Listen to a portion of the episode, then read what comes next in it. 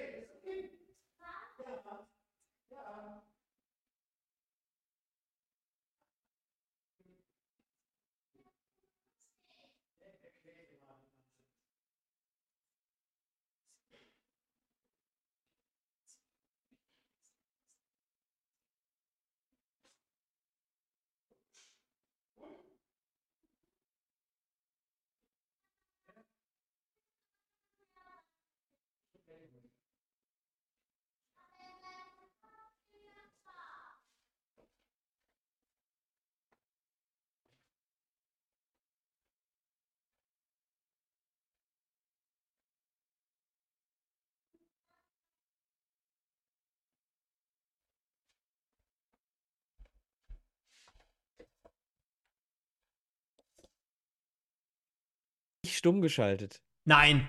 Ah, doch. Doch. Ich konnte nicht reden, Stefan. Ey.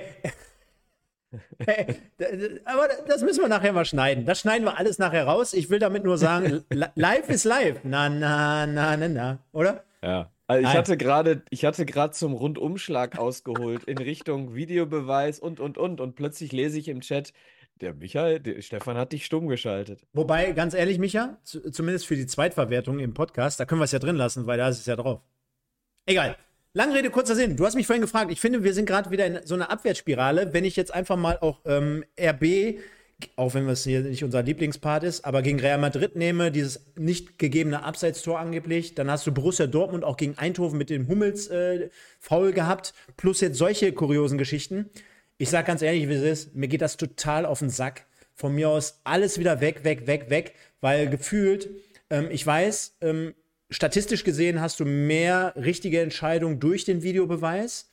Aber aus meiner Sicht ähm, zwei Dinge. Zum einen, ähm, wenn es irgendwie nicht hundertprozentig aufzuklären ist und zu regeln ist, dann bringen mir auch keine äh, 85 Prozent was, weil es muss ja irgendwie so eine Geschichte sein, entweder richtig oder gar nicht. Und das zweite Entscheidende ist, und darauf zielt es ja vielleicht so ein bisschen an, ähm, diese, also erstmal ist die Auslegungssache des Entscheidenden ja immer dann auch trotzdem noch eine andere, weil wenn ich mir ein Bild angucke, dann interpretierst du das anders als ich beispielsweise. Und das, und das letzte entscheidende Punkt, ich sag mal so, das, was die, was Hummels und auch Lieberknecht kritisieren, ist ja ganz einfach, dass es da eine Regel gibt von Leuten, die äh, theoretisch um die Ecke kommen, Ja, die irgendwo mal ein ja. Fußballlexikon studiert haben, Darauf aber noch wollte nie, ich hinaus. noch, ja, nach fünf Minuten haben wir es, aber noch nie gespielt haben beispielsweise. Denn dann Genau. wüsstest du, dass ein nachziehendes Bein von Mats Hummels oder ein Arm in einer Bewegung beim Fußballspielen, das kannst du nicht kontrollieren. Wie soll das Genau so diese Diskussion des durchschwingenden Beines, wenn du den Ball spielst und im Anschluss dein freischwingendes Bein den, äh, dann, äh, den Gegner trifft, das ist nicht pfeifbar.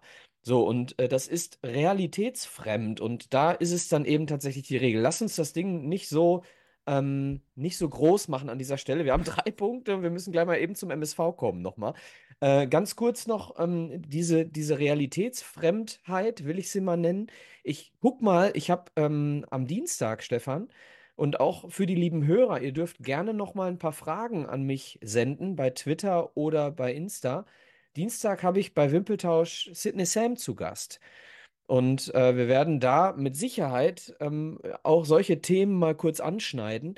Denn ähm, er hat ja nun, dadurch, dass er als Co-Trainer an der Seite steht, als Profi sowohl in der Bundesliga als auch als Nationalspieler fungiert hat ähm, und, und jetzt den Kontakt hat draußen mit dem, mit dem vierten Offiziellen und so weiter, mit Sicherheit hat er da auch eine Meinung zu. Ähm, Punkt zwei, Stefan. Ähm, eine Relegation in der zweiten Liga mit Teilnehmer Schalke 04. Punkt, Punkt, Punkt.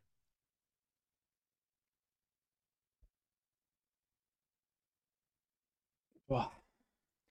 Ist wahrscheinlich, schrägstrich unwahrscheinlich, weil wenn ich mir die anderen angucke, die sind ja auch nicht irgendwie dafür bekannt, dass sie konstant oder äh, um die Ecke kommen. Schalke jetzt an diesem Wochenende 3-0 in Magdeburg, aber was bringt dir das, wenn zum Beispiel auch Rostock irgendwie gar nicht mehr auf einen, äh, auf einen Nenner kommt? Im Umkehrschluss, ich glaube, deutschlandweit und medial wäre es eine, eine feine Sache für so einen neutralen Zuschauer, wenn man mal ganz ehrlich ist, denn wenn Die Relegation an sich, das Spiel. ja, ja. Weil, Ja, wenn, ja, okay. weil wenn wir uns mal zurücklehnen dürften nach gesicherten Klassenerhalt beispielsweise und wir würden uns dann so ein Spiel angucken, ja, ob wir es jetzt Essen unbedingt gönnen, ist auch wieder eine Frage, aber rein von der Brisanz. nein, das ist keine Frage. Nein, aber rein Natürlich von, gönnen wir Essen das nicht. nein, aber rein von der Brisanz Nee, würde ich, mir würd ich, scheißegal wie brisant, Hauptsache ich- Essen steigt nie auf. würd ich krass finden. Ähm, aber ich, ich will ganz kurz, ganz kurz mal eben ähm, zum Thema Schalke, weil ich habe das jetzt mal. Äh, eigentlich ist es ja unwahrscheinlich, dass sie da runterkommen. Du sagst es auch, die anderen äh, ähm, schwächeln auch. Die nächsten Spiele, Stefan, von Schalke. Hm, Sie spielen zu Hause gegen St. Pauli. Danach spielen sie zu Hause gegen Paderborn. Danach spielen sie in Berlin bei der Hertha. Danach spielen sie einmal blättern. Danach spielen sie gegen Karlsruhe, die gerade mal eben Kaiserslautern weggefegt haben. Die nächsten vier Spiele kannst du durchaus auch alle vier verlieren. Ne? Also ist schon eine knappe Nummer. Ähm, ja, ja, ja äh, also ergänzend dazu. Aber auf der anderen Seite genau das, was ich gesagt habe. Ich schätze die einfach, anderen einfach, einfach so schwach ein. Denn wenn du jetzt überlegst, dass Lautern Friedhelm Funkel zurückholt, ja, na, abwarten. Na, nach dem, das dauert auch. Ne, und trotzdem, dann verlieren die zu Hause 4-0. Da kannst du jetzt auch nicht von dem Effekt sprechen. Ne? Also egal, gehen wir mal weiter. So, damit wir jetzt ganz schnell zum MSV kommen, der letzte Punkt, Punkt 3. Ähm, den ich habe ich jetzt sofort in diesem Moment vergessen. Sekunde, ich hatte ihn gerade. ah, äh, genau. Die Entscheidung, den Trainer rauszunehmen zum Ende der Saison, bewirkt in der Mannschaft für die laufende Saison, Punkt, Punkt, Punkt. Bayern München, Stichwort. Ja, ja, klar. Kann ich im Moment noch gar nicht greifen, äh, weder in die eine als auch in die andere Richtung. Ich glaube nicht, dass dort äh, generell große Reaktionen zu erwarten ist, äh, sind. Ich habe mich ja sowieso auch letzte Woche schon auf Leverkusen festgelegt und äh, Champions League technisch wird es auch echt, echt eng für Bayern. Ich glaube, dass das Problem so tiefgründig äh, ist und auch liegt. Siehe beispielsweise Kimmich, äh, dass du, egal wie das mit Tuchel jetzt endet oder weitergeht, ich glaube auch, wie er gesagt hat, er ist nicht das alleinige Problem an der Misere des FCB. Ja, ich habe ja vor Monaten und wahrscheinlich sogar vor Jahren immer wieder gesagt, Joshua Kimmich ist ein großes Problem des FC Bayern. Hab, wurde mir immer gesagt, hä, wieso ist er einer der besten Spieler? Nee, ich glaube, solche Leute wie Sané und Kimmich sind ein großes Problem für so einen Verein. Kommen wir zum MSV. Danke, Stefan. Ja, ähm, letzte Woche, da haben wir hier gesessen. Nochmal schöne Grüße an den Julian. Und da haben wir Bestnoten verteilt. Ich denke mal, du hast es ja mitbekommen. Du warst ja auch im Chat sehr, sehr aktiv unterwegs vom Stadion aus nach Hause. Warst ja letzte Ja, Woche. äh, ich habe es tatsächlich im Auto äh, geguckt auf dem Rückweg von Bochum. Genau. Und äh, da haben wir ja Höchstnoten verteilt beim Sieg gegen Viktoria Köln. Ist zwar unterm Strich nur 1-0 ausgegangen, aber da haben wir schon der Mannschaft sehr, sehr großes äh, spielerisches Potenzial nach vorne zumindest attestiert. Du hast eine Null gehalten, hast eigentlich so gut wie kaum was zugelassen gehabt. Ja, und dementsprechend gab es unter der Woche äh, eine Pressekonferenz wie gewohnt und wir waren alle frohen Mutes. Äh, der MSV begleitet von über 1000 Zuschauern, mehr waren ja auch nicht machbar, denn ich glaube, es waren genau auf den Punkt 11.744. Für all diejenigen, die sagen, naja, da wollen wir noch mal ein bisschen mehr von haben, von dem ganzen Thema, ähm, ich blende es mal ein. Es gibt auch ein, schönes Video von meiner Seite aus. Dort nochmal für die Podbolzer aktiv unterwegs gewesen in Münster. Äh, könnt ihr euch gerne hier auf YouTube nochmal äh, reinpfeifen und könnt nochmal ein Abo da lassen und äh, das ganze Review passieren lassen. Auch wenn es jetzt, ich kann schon mal vorwegnehmen, nicht ultra geil war. Nicht nur wegen dem Ergebnis und dem Spiel. Aber du merkst halt schon, dass die Preußen natürlich wissen, dass sie da was tun müssen am Stadion. Es hat gezogen, Michael. Es hat äh, mich nicht gerade voller Euphorie versetzt. Es hat geregnet äh, und eine Baustelle links neben mir und sehr, sehr viel Durchfang Durchgangsverkehr am, am Rand. Äh, und der MSV verliert auch noch 3-1. Mein Gott, was war da schlecht. Ähm, kommen wir aber mal zu, wie gewohnt, auf das Spiel zu sprechen. Mhm. Und äh, machen das wie immer einmal in unserer Analyse zur Aufstellung. Und äh, da sollte sich folgendes äh, Bild abzeichnen, dass Boris Schommers nur auf einer Position nochmal wechselte, hat also dementsprechend das äh, oder die Taktik beibehalten, hat auf die mehr oder weniger gleiche Aufstellung gesetzt, sodass man hier von ja, einem. die gleiche zum letzten Auswärtsspiel, ne? Genau, von einem 5-3-2 so grob sprechen kann. Und dementsprechend kam Castaneda für Zenga als Abräumer vor die Abwehr. Jetzt gibt es den einen oder anderen, der neben mir gesessen hat und gesagt hat, naja, hätte ich vielleicht gar nicht unbedingt gemacht. Zenga eigentlich zumindest bis dato gegen Viktoria Köln schon gut unterwegs gewesen. Ähm, wie siehst du das? Zenga der bessere Zweikämpfer, wenn es um, um direkten Zweikampf geht. Ähm, Castaneda antizipiert Situationen besser und Castaneda hat das bessere Auge. Ähm, ist die Frage, was du für ein Spiel hast. Ich will das mal anhand von ähm, im Moment ausfallenden Spielern ähm, klassifizieren. Zenga für mich ein Baccalords-Ersatz und ähm, Castaneda ähm, eher ein spielerischer Sechser. Ähm, dementsprechend die beiden zusammenspielen zu lassen, wäre auch eine Möglichkeit. Das hat er ja dann auch äh, gemacht mit, ähm, äh, mit Zenga und Castaneda zumindest 20 Minuten lang in der zweiten Halbzeit. Äh, auch eine Möglichkeit.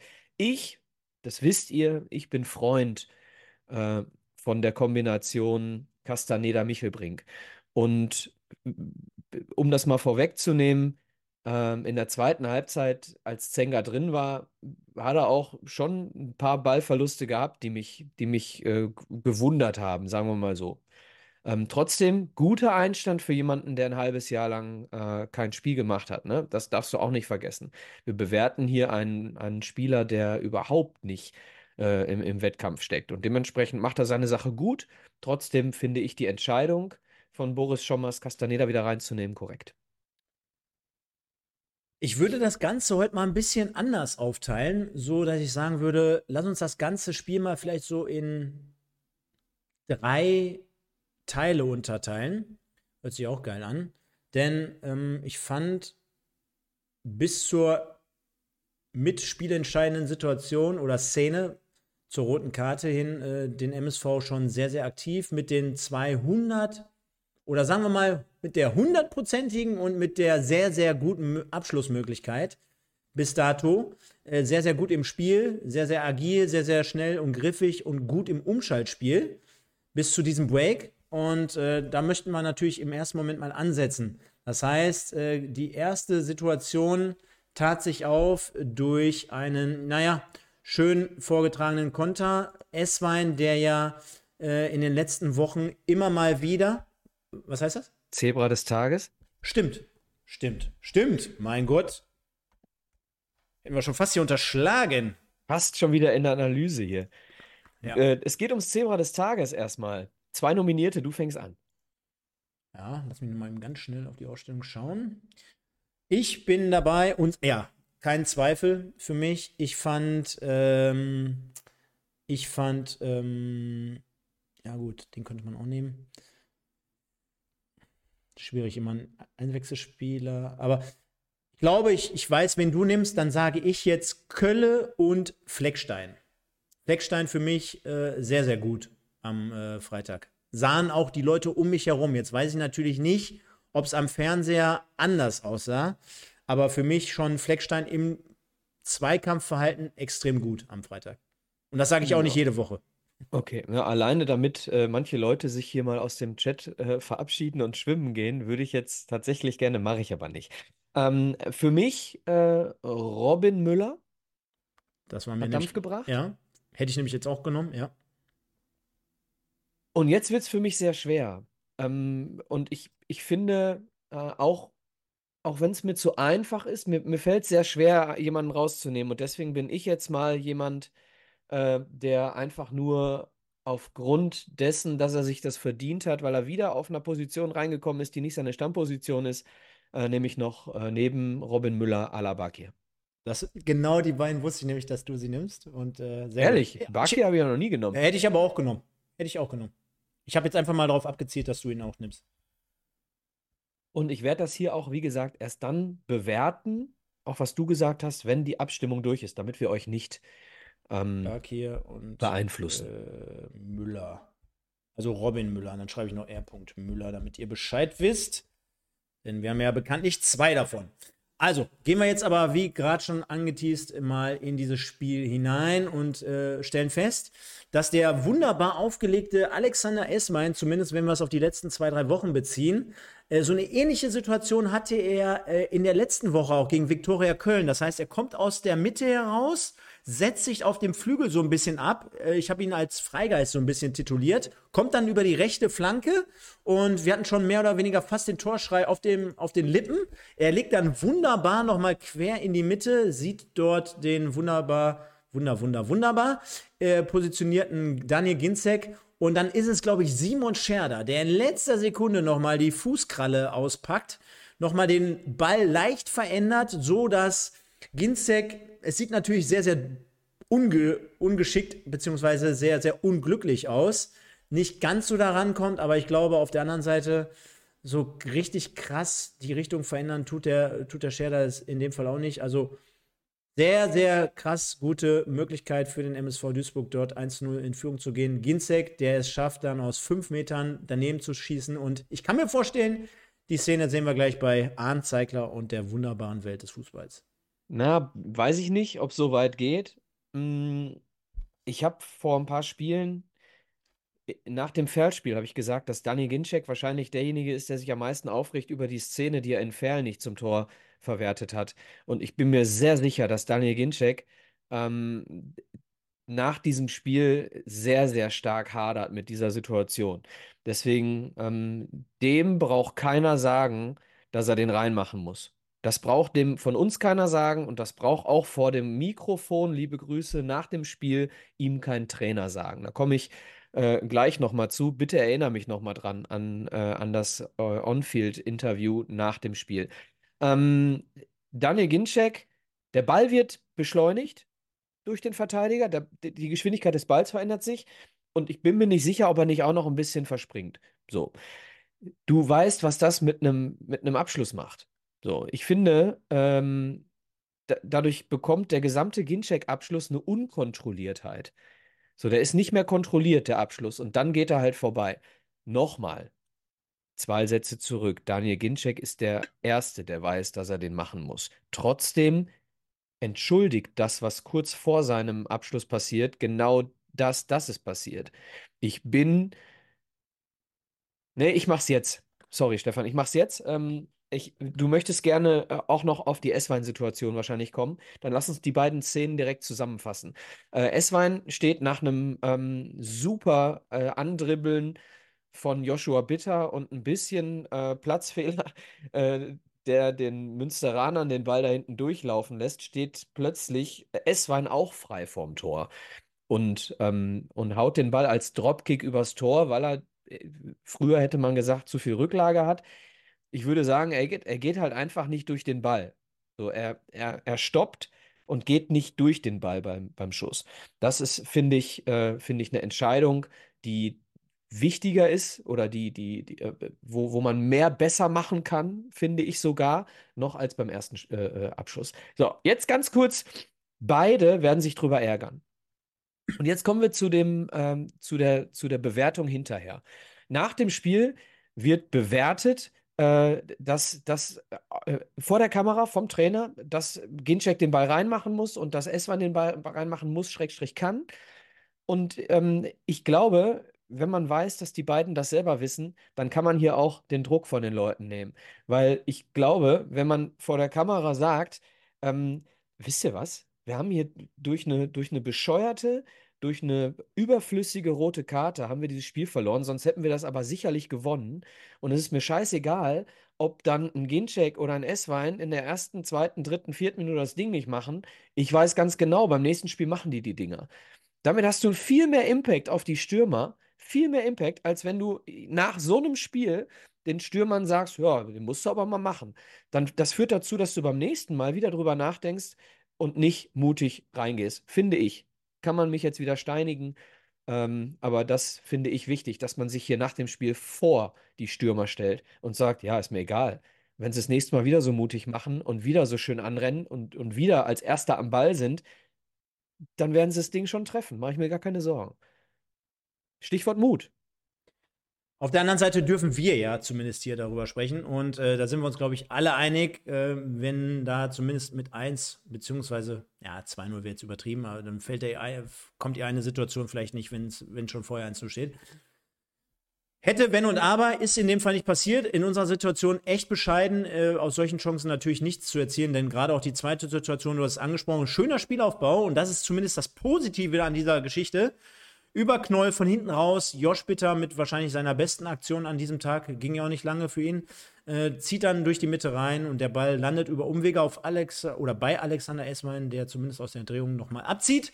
Das war bis dato wirklich gut und hat uns Mut gegeben vor Ort. Und äh, dann kam die besagte Situation in der 26. Spielminute, nachdem dort, ähm, ja, äh, gehen wir mal auf die Szene ein, Sekunde. Der Ball durchgesteckt wird, Grodowski, und auf den haben wir schon immer mal hingewiesen, einer der beiden Stürmer bei Preußen Münster neben Badmatz, aktuell mit einem sehr, sehr guten Lauf, einer, der auch Meter machen kann. Dort im Laufduell mit Josh Bitter, nachdem der Ball durchgespielt wird. Und äh, er erkennt schon, dass er nicht mehr vor den Gegenspieler kommt, sodass er seine einzige äh, Alternative war, dort zu Grätsche anzusetzen. Und ich meine, er trifft ihn halt eiskalt, komplett äh, und eine rote Karte aus meiner Sicht, die man nicht ansatzweise diskutieren muss. Ja, man muss, wir müssen sie diskutieren, finde ich. Wir, ich wir müssen finde, sie diskutieren, aber dass es eine rote Karte ist, ich glaube, darüber gibt es keine zwei Meinungen.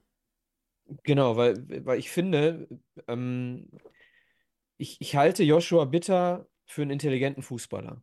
Ich halte Joshua Bitter, wenn wir die beiden roten Karten außer Acht lassen, für unseren wichtigsten Stabilisator in der Abwehr in den letzten Wochen. Ich glaube, ohne Joshua Bitter würden wir ganz woanders stehen. Äh, wir hätten auch sechs Punkte mehr, keine Frage. Aber wir würden grundsätzlich einen anderen Fußball spielen, wenn wir Josh Bitter nicht hätten. Der Mann dribbelt an, der Mann verteidigt äh, rigoros, der Mann hat Tempo.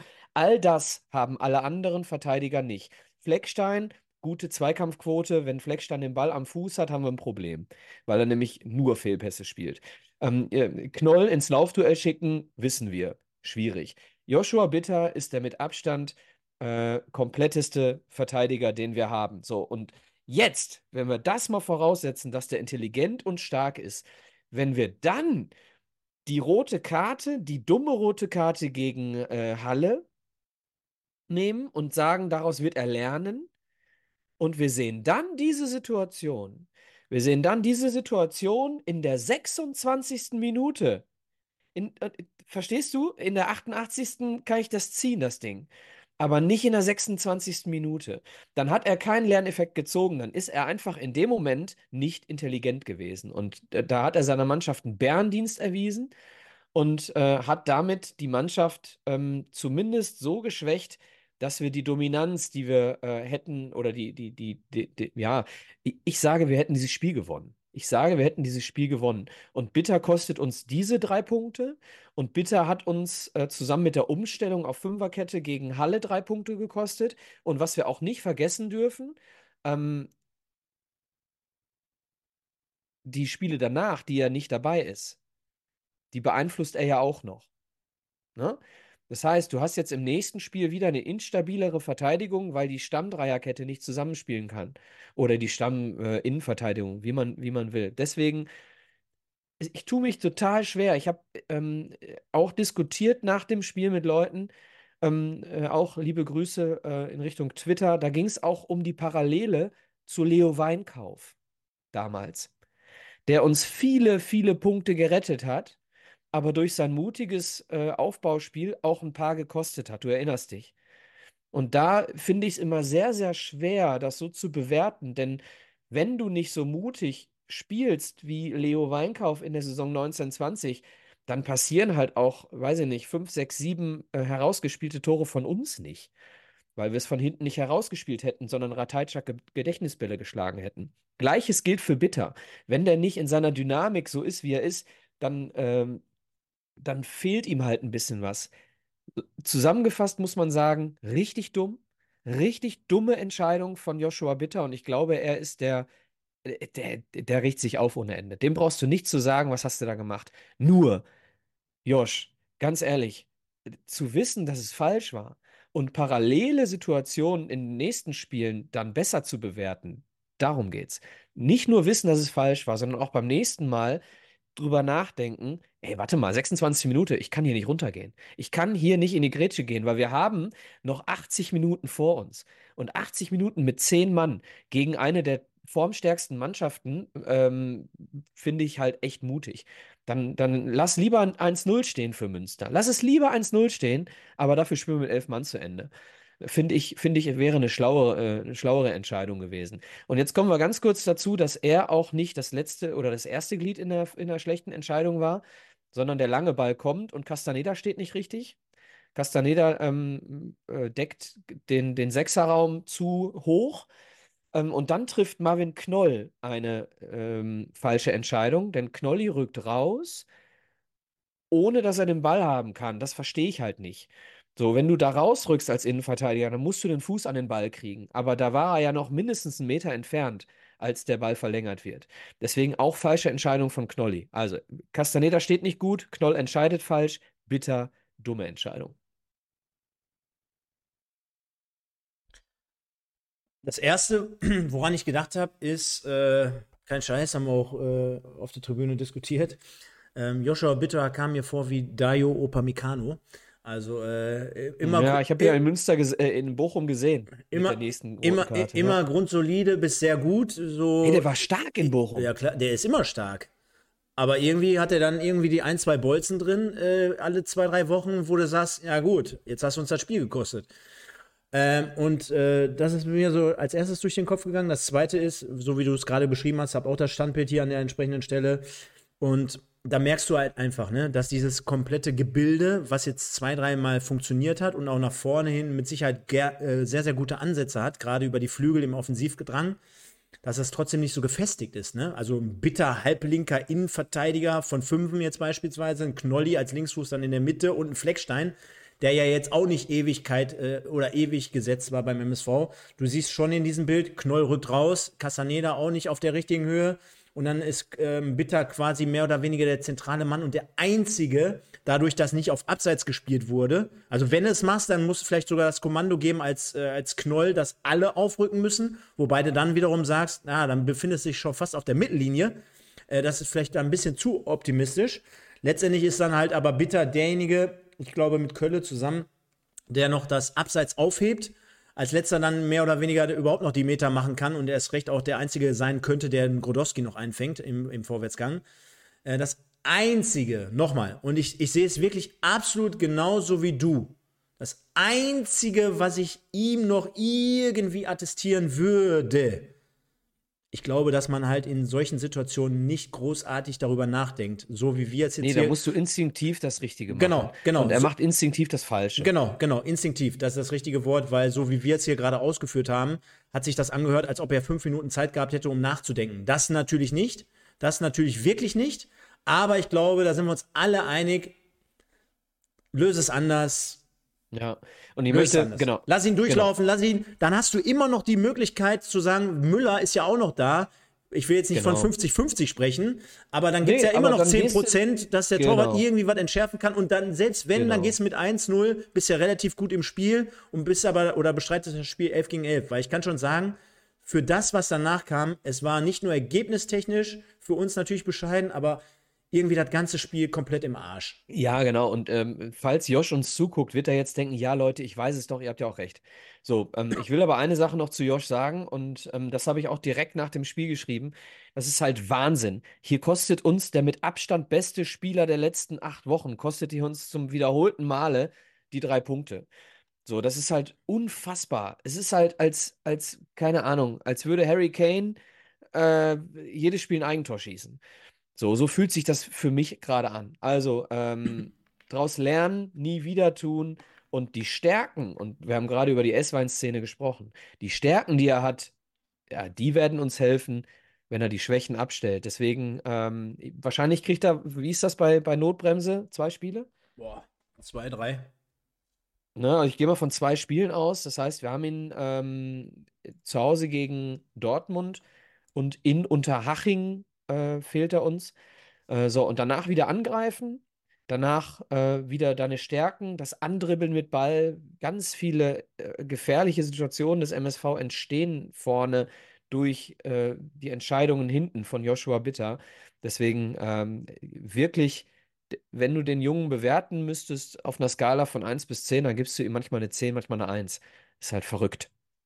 Dann würde ich sagen, nehmen wir noch die Plädel-Chance mit rein und dann hätten wir nämlich das erste Drittel hier mal besprochen und zwar Ecke für Preußen Münster. Die wird dann in dem Fall nach vorne gut geklärt auf die Nummer 11, die dann aber nicht ganz sauber zurückköpft auf den letzten Mann. Pledel das erkennt, dazwischen sprintet und sich den Ball ganz, ganz gut vorlegt. Und man kann auch dort in der Wiederholung erkennen, eigentlich geht der ein bisschen zur linken Außenbahn der Ball und äh, es rennen drei Mann hinter ihm hinterher. Ähm, aber da hat er richtigen Spurt angesetzt. taucht dann vor Schulze Nyhaus aus, auf, aus spitzem Winkel mit links, also jetzt nicht optimal, zieht dann aber mehr oder weniger aufs kurze Eck beziehungsweise auf den Torwart und entschärft somit die Situation. Liebe Leute, guckt euch die Szene nochmal an. Ähm, es laufen zwei MSV-Spieler noch hinterher. Und ähm, ich weiß nicht, du kannst ihm das nicht vorwerfen, weil er nur noch den Torwart vor sich hat. Aber wahrscheinlich kann er sogar, weil die Verteidiger nicht damit rechnen, wahrscheinlich kann er sogar einen Haken schlagen und das Ding zurücklegen auf Ginczek. Und ich weiß nicht, ob es Kölle ist. Auf jeden Fall zwei Leute rennen noch hinterher, kommen noch nach. Ähm, er hätte sie tatsächlich äh, einmal ins Leere laufen lassen können, die Münsteraner Abwehrspieler, und hätte dann noch, da hätten wir drei Optionen noch gehabt. Esswein war auch mit vorne. Aber vor allem die nachrückenden ähm, Ginczek und ich meine, helft mir ganz kurz bitte im Chat, ich meine, es war Kölle, ähm, die hätten noch eingreifen können, wenn er den Haken geschlagen hätte. Also äh, da würde ich sagen, hätten wir ein sicheres Tor gehabt, wenn er das gemacht hätte, was Stefan nicht gehört hat, was ich jetzt vorgeschlagen habe. ja, ich kann mir aber vorstellen, dass du sagst, äh, Fuß drauf, zurücklegen und dann Ginzek beispielsweise.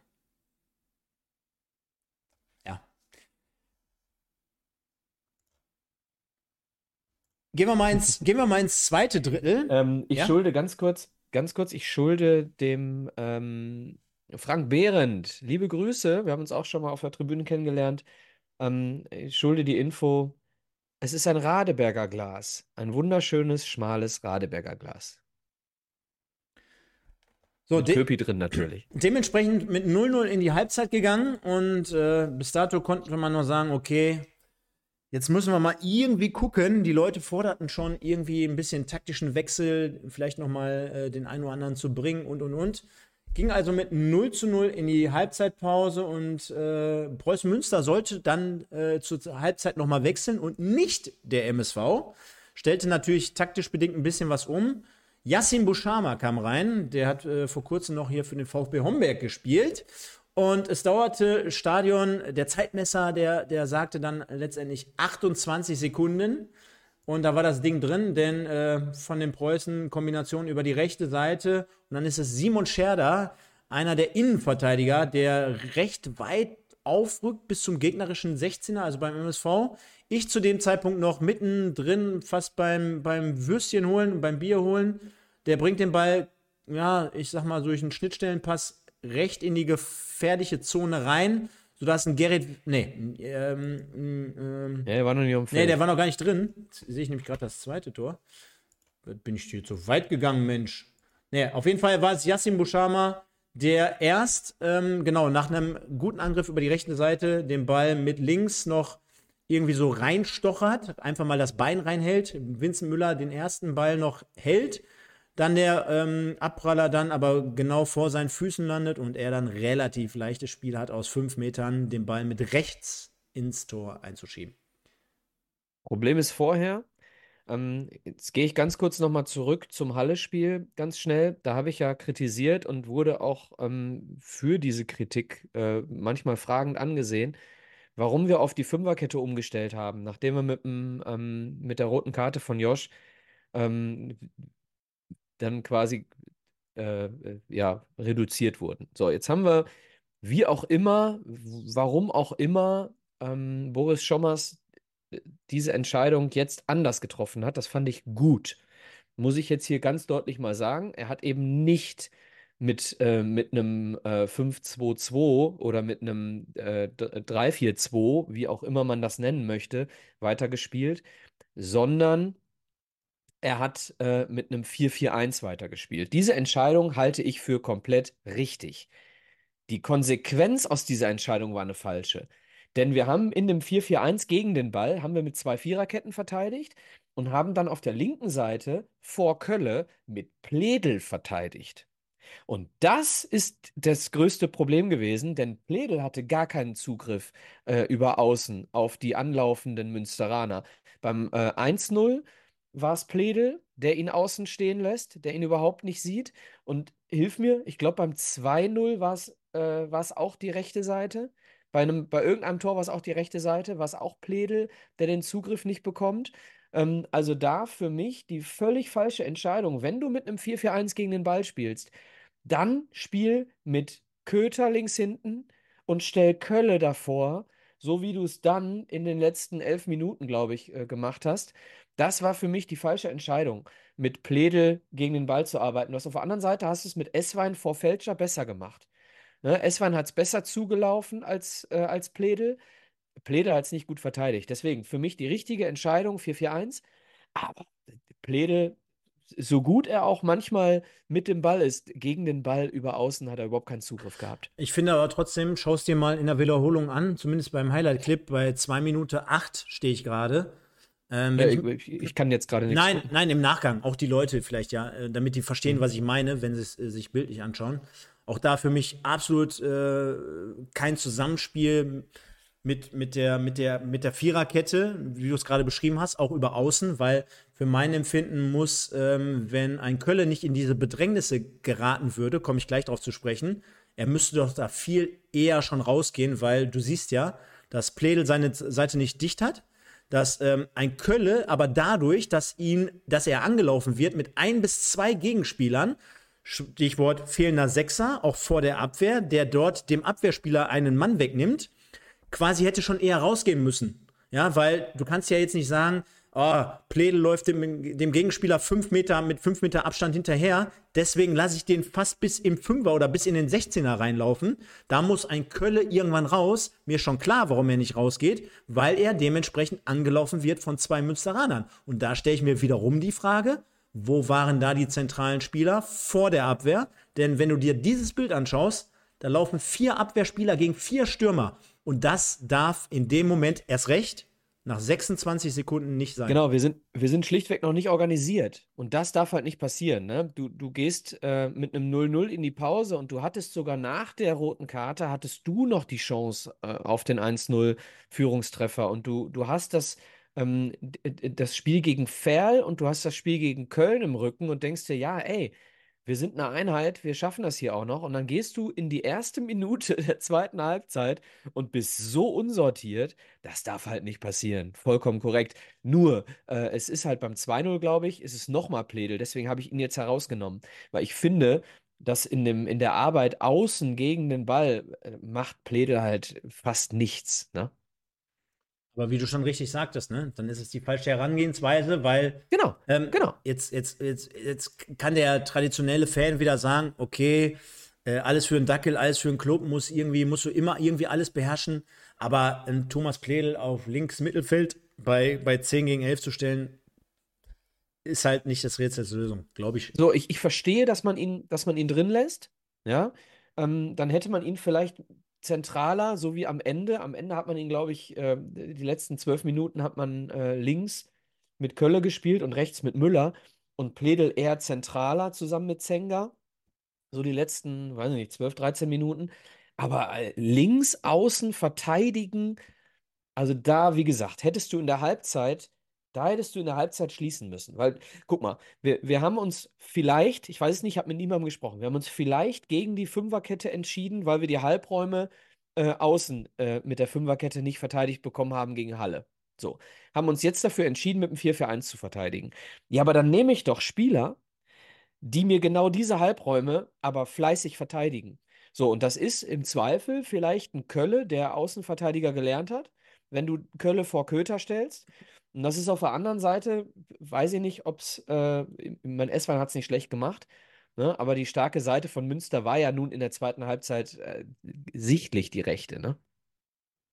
Definitiv. So auch das 2 zu 0 entstanden, hatte ich gerade schon mal ein bisschen geschildert.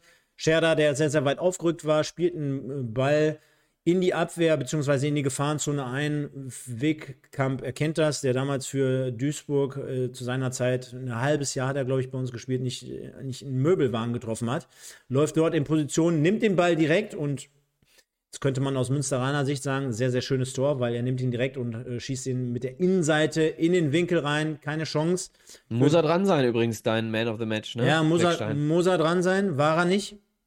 Und äh, dementsprechend 2-0 für Münster und äh, das sah dann zu dem Zeitpunkt schon recht übel aus. Nach 74 Minuten mit ja, einem Mann weniger. bei einer Mannschaft, die im Moment einen guten Lauf hat, also in diesem Jahr noch gar nicht verloren hat, 2-0 zurückzulegen. Da dachten wahrscheinlich die meisten, das gibt hier heute gar nichts mehr. Es gab noch die Wechsel, die wollen wir nie unterschlagen. Bakir kam für Ginzek, Zenga für Michel Brink, Müller für Esswein, alles zur 58. Minute herum.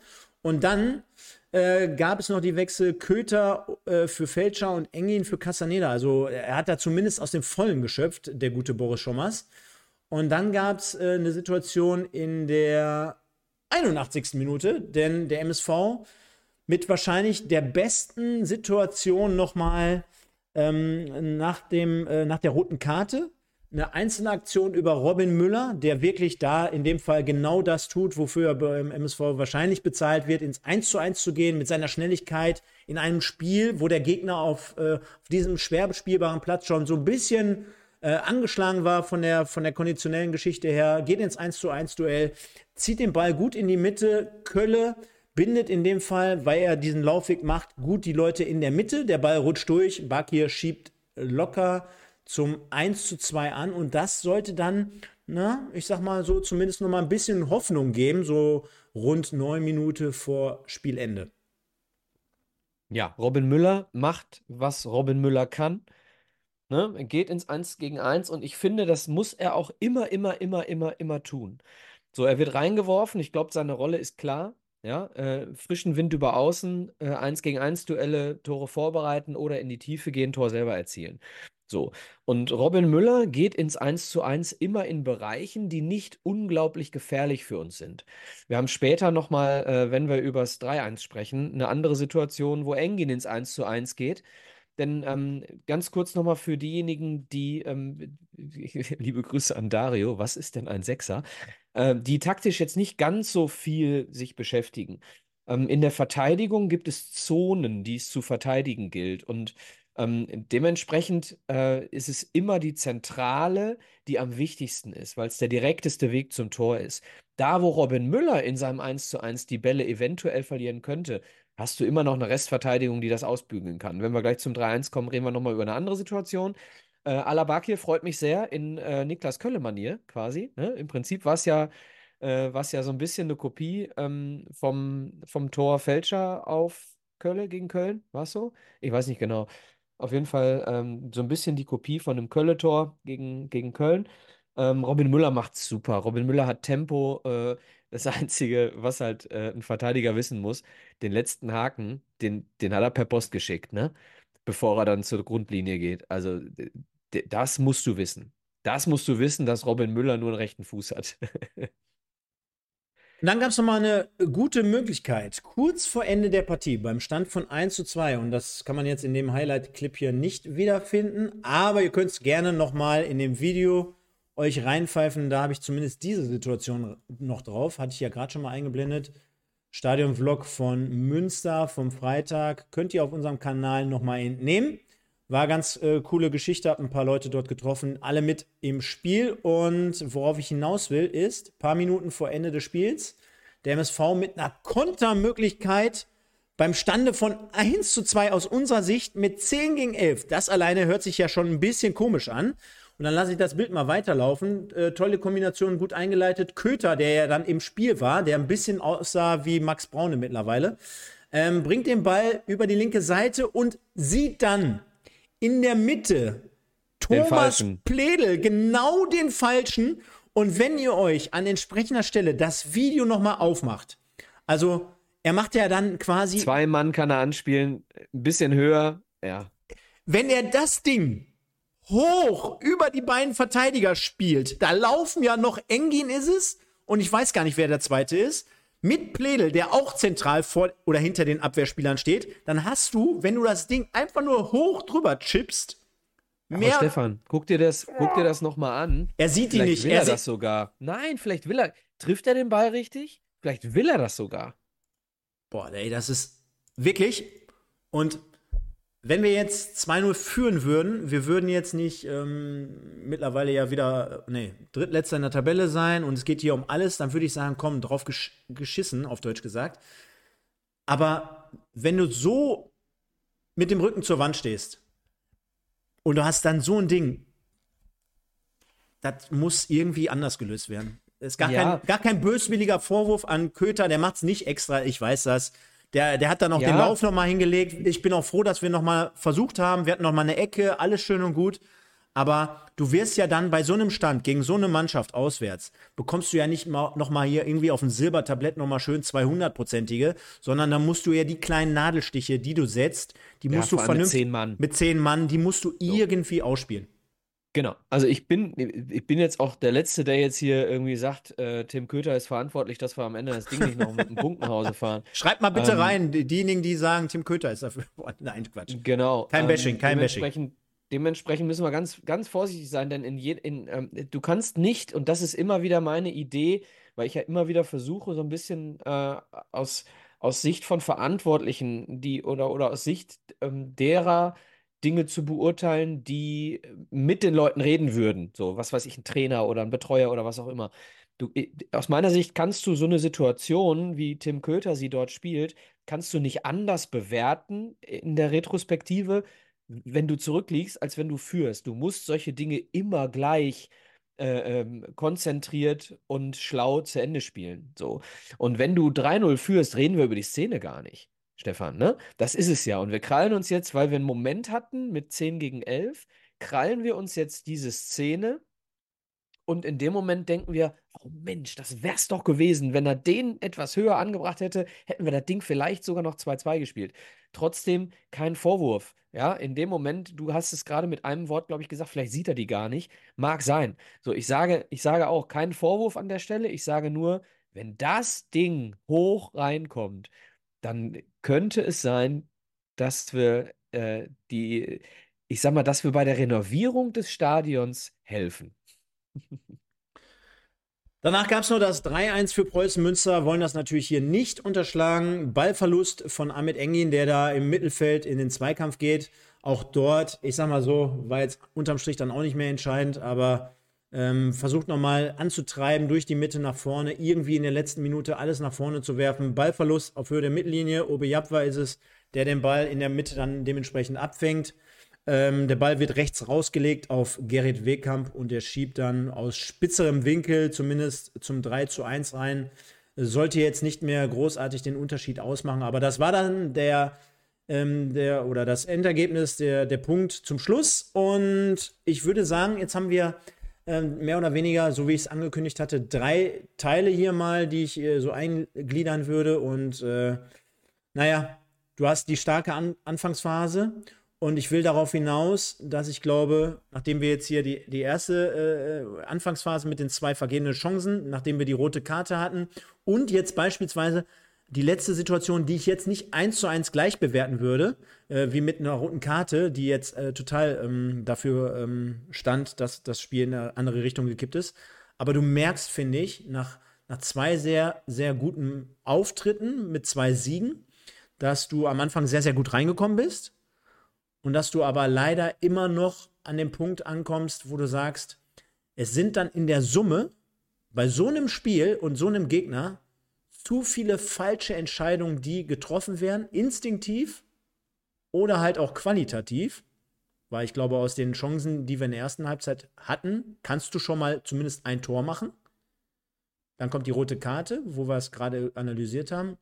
Und dann naja, mit, mit Mann und Maus alles nochmal reinzuwerfen, okay, der Mannschaft würde ich niemals den, den Kampf und den Willen absprechen, die haben mit Sicherheit alles gegeben. Aber ob es dann zum Beispiel so ein Ballverlust durch Ahmed Engin ist oder die, die Situation, wie Köter es ausspielen muss, es fehlt dann halt leider Gottes, zumindest in diesem Spiel, einfach die letzte Konsequenz und äh, unterm Strich zu viele falsche Entscheidungen für mich. Und demnach äh, verlieren wir dieses Spiel mit 3 zu 1. Ich würde es ein bisschen unterschiedlich bewerten. Ich stimme dir zu, zu viele falsche Entscheidungen. Ich, ich sehe aber nur zwei richtig schlimme falsche, äh, richtig schlimm, weiß ich, eine richtig schlimme falsche Entscheidung, das ist das Ding mit der roten Karte. Dann sehe ich die falsche Entscheidung, ähm, mit, mit Pledel zu verteidigen auf der einen Seite. Da hätte man reagieren müssen in der Halbzeit, denn die 20 Minuten nach der roten Karte in Halbzeit 1, die waren gut. Die haben funktioniert, ne? Und dann stellt Münster um, weil sie, weil sie eben äh, die Möglichkeit haben in der Halbzeit. So, das, ist, das, ist, das sind die zwei Sachen. Und ich würde diese, diese, diese Torraumszenen aus den ersten Minuten, die würde ich gar nicht so schlimm sehen. Denn ich glaube, Stefan, ich bin mir hundertprozentig sicher, dass wir dieses Spiel zu 100% gewinnen, ohne die rote Karte. Gebe ich dir Brief und Siegel drauf, dass wir dieses Spiel gewinnen. Und jetzt ist es anders gekommen. Durch eine Scheißgrätsche von Joshua Bitter ähm, haben wir dieses Spiel verloren. Ja. Aber, Stefan, wir wussten, dass wir äh, einige Spiele noch verlieren werden. Und in Münster zu verlieren, ähm, bei weitem nicht so schlimm wie zu Hause gegen Halle. So. Und ähm, wir haben den Fehler gemacht vor dem Spiel. Hast du dir die Pressekonferenz angesehen? Danach? Vorher. Vor dem Münsterspiel mit Boris Schommers? Ja. Ja. Ja. Ja, ich gucke So. mir jede Pressekonferenz an. Ja. Okay. Ja, ich auch. Und ähm, wir haben hier schon ganz oft drüber gesprochen und ich finde, ähm, das ist auch wichtig so und intern wird es, glaube ich, auch sehr, sehr häufig so kommuniziert, dass du jetzt nur noch Pokalspiele hast und dass du einfach immer jedes Spiel gewinnen musst, weil du brauchst noch, was haben wir gesagt? Sechs Stück oder sieben Stück, sieben Siege, bei nur noch, äh, jetzt nur noch vier möglichen Niederlagen. Haben wir noch elf Spiele? Stimmt Ja, das? ja. Ja. So, du brauchst noch sieben Siege bei noch vier Niederlagen. So. Und ich habe dir gesagt, diese Tabelle ist egal. So, und der Trainer kommt in der Pressekonferenz und sagt, wir müssen jetzt äh, versuchen oder wir wollen versuchen, in Münster über den Strich zu kommen. Lass doch mal diese scheiß Tabelle aus dem Kopf. Jetzt, in dem Moment, wo Halle 3-0 gewinnt, bist du wieder fünf Punkte hinten dran und die Tabelle führt dazu, dass du wieder weniger an dich glaubst. What? Was soll das? Scheiß doch mal auf die Tabelle. Gewinn deine Spiele und du hältst die Klasse. Lass die Tabelle weg. So, nächstes 100% Pokalspiel ist zu Hause gegen Dortmund. Nächstes 100% Pokalspiel ist in Unterhaching. Und wenn wir irgendwann vier Spieltage vor Schluss äh, zwölf Punkte vorm oder hinterm Strich sind, dann kannst du dir die Tabelle angucken. Ansonsten rechne mit deinen Siegen. Es kommen noch vier Spiele, die du nicht gewinnen, äh, oder, oder vier Spiele darfst du noch nicht gewinnen. So, wir fahren noch nach Dresden, da sind die hoffentlich schon aufgestiegen. Aber trotzdem, du fährst noch nach Dresden, das kannst du wegknicken, das Ding. So, und ansonsten weiß ich nicht, gibt es für mich keine Spiele, die du hundertprozentig verlierst. Ingolstadt auswärts ist jetzt auch nicht so einfach, ne? So, aber ähm, grundsätzlich finde ich, gibt es jetzt kein Spiel mehr, wo ich sagen würde, verlieren wir auf jeden Fall. Bin ich mir ganz sicher, gibt es keins. So, also geh ins nächste Spiel gewinnen wollen. Geh ins nächste Spiel gewinnen wollen. Äh, Wie oft soll ich das noch sagen? Und dann kommt der Trainer und sagt, wir möchten zumindest über Nacht über den Strich. Was bringt es uns? Was bringt es uns, Stefan? Es bringt uns das, dass wir auf die Tabelle gucken und sehen, wir sind fünf Punkte hinten dran. Scheiße, hat nicht geklappt. Ähm, Spiel gewinnen. So, hat nicht geklappt also, diesmal. Nächstes Spiel. gewinnen. ich, ich, ich glaube, ich weiß, was du damit meinst. Und ähm, so eine Aussage fällt dir natürlich nach einem verlorenen Spiel komplett auf die Füße. das muss ich auch dazu sagen. Auf der anderen Seite würde ich ähm, sagen, dass, dass es von ihm erwartet wird, aber auch auf der anderen Seite, dass, dass er es. Was wird so, von ihm erwartet? Ja, dass er es offensiv vielleicht anspricht. Dass, er, dass er sagt, ja, Wer? Ja do, doch, mich als Fan Wer vielleicht. erwartet das? Ja, doch, mich als Fan holt er vielleicht eher ab, wenn man sagt, ey, wir wollen jetzt an diesem Wochenende wollen wir einen großen Schritt machen, wir wollen über den Strich wandern, nachdem Ja, wir aber jetzt hier Stefan, wenn der Trainer in der Pressekonferenz sagt, wenn wir noch sechs Spiele gewinnen, steigen wir nicht ab, also wollen wir das Spiel gewinnen, holt dich doch viel mehr ab, als mal eben kurz für eine Nacht über den Strich zu kommen, was du gar nicht in der Hand hast. So, du, du hast es ja gar nicht in der Hand. Halle hat das Spiel gewonnen. So, das heißt, du hättest, selbst wenn du das Spiel gewonnen hättest, hättest du, hättest du nichts gewonnen in der Tabelle, hättest immer noch zwei Punkte Rückstand. Ja, aber, aber du wirst niemals so eine, so eine Hochrechnung von einem Trainer bekommen. Ähm, nee. Nein, aber, aber Stefan, Nein. Boah, Stefan, ganz kurz. Ich, ich kann es auch gerne gerne sagen, wenn du gerade mal weg musst. Ähm, Nochmal mit den Leuten, die jetzt im, die, die im Chat sind. Ähm, Leverkusen steht genau da, wo Leverkusen steht, weil sie das nicht machen. Und ich glaube, ähm, Xavi Alonso das. Wenn er wirklich von, äh, weil er wirklich von Spiel zu Spiel denkt. Ich glaube ihm das.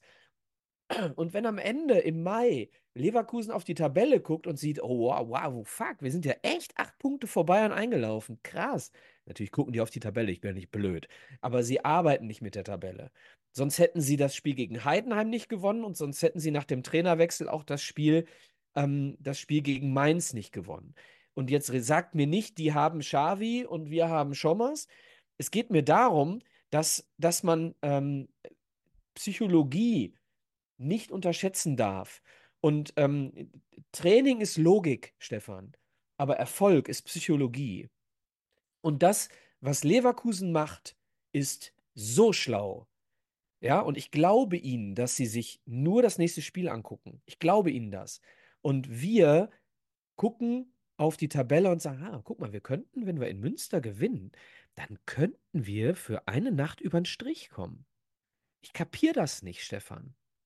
Also erstmal stand es ja gar nicht fest, dass es nur dann für eine Nacht wäre, glaube ich, ne? Selbst wenn ja, die. Gut, Halle, äh, wenn, Halle hätte verlieren müssen zu Hause ja, gegen Lübeck. Ja. Halle ist jetzt auch nicht so, dass die in den letzten Monaten alles in Grund und Boden gespielt haben, ne? Nein, äh, aber ich will dir damit also sagen, ich, ich dass bin, die Tabelle ich, jetzt keine Rolle spielt. Also erstmal glaube ich, dass sich äh, grundsätzlich nicht jeder Spieler da die, Press, die, Pressekonferenz anschaut und dass er äh, auch. Äh, ich glaube, er hat das in der Kabine auch gesagt. Ja, kann sein, kann sein. Und äh, ich glaube, auf der anderen Seite äh, hast du eine Kabine derzeit bestehend aus Spielern wie Esswein, Pledel, Ginzek, Knoll.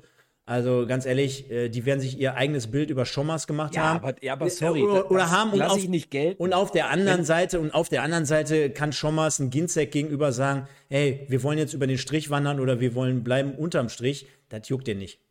Aber ey, Stefan, der Erfolg ist entscheidend, ob du einem Trainer glaubst oder nicht. Und äh, ein Hönes, ein Sebastian Hönes, äh, einem, einem, wer ist der, wer ist der größte, teuerste Stuttgarter Spieler? Keine Ahnung.